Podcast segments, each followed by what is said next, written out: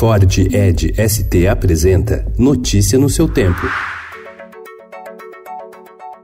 Olá, sejam bem-vindos. Hoje é segunda-feira, dia 17 de junho de 2019. Eu sou Adriana Simino, ao meu lado, Alessandra Romano. E estes são os principais destaques do jornal Estado de São Paulo.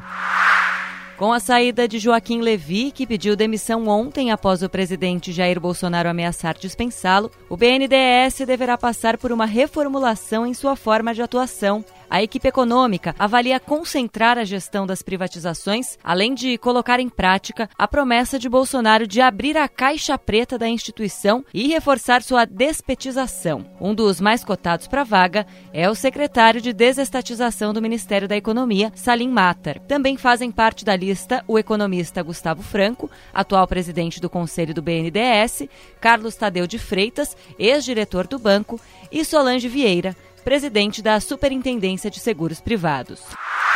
O número de brasileiros reincidentes na inadimplência que conseguiram pagar dívidas atrasadas nos últimos 12 meses, mas voltaram a ficar com o nome sujo, está em alta. Segundo dados da Confederação Nacional de Dirigentes Logistas e do SPC Brasil, eles ampliaram a participação para 27% dos inadimplentes em média entre janeiro e maio desse ano, ante 24,9% do total no mesmo período de 2018. A economia parada e o desemprego contribuem para esse quadro.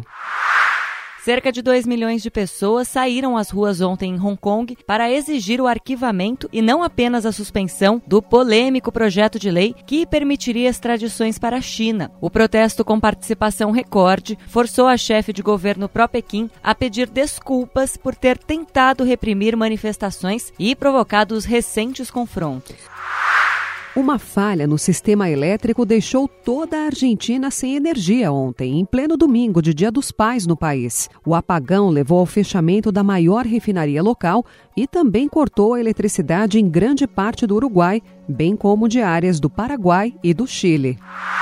Projeto da Prefeitura de São Paulo prevê a retirada de 700 árvores de origem australiana do Parque Trianon, na Avenida Paulista. As palmeiras estão sufocando as árvores brasileiras do parque e serão substituídas por espécies nativas da Mata Atlântica.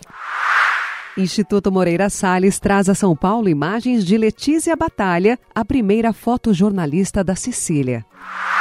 Copa América. Soares marcou um dos gols da vitória do Uruguai sobre o Equador por 4 a 0 no Mineirão. Notícia no seu tempo. É um oferecimento de Ford Edge ST, o SUV que coloca performance na sua rotina até na hora de você se informar.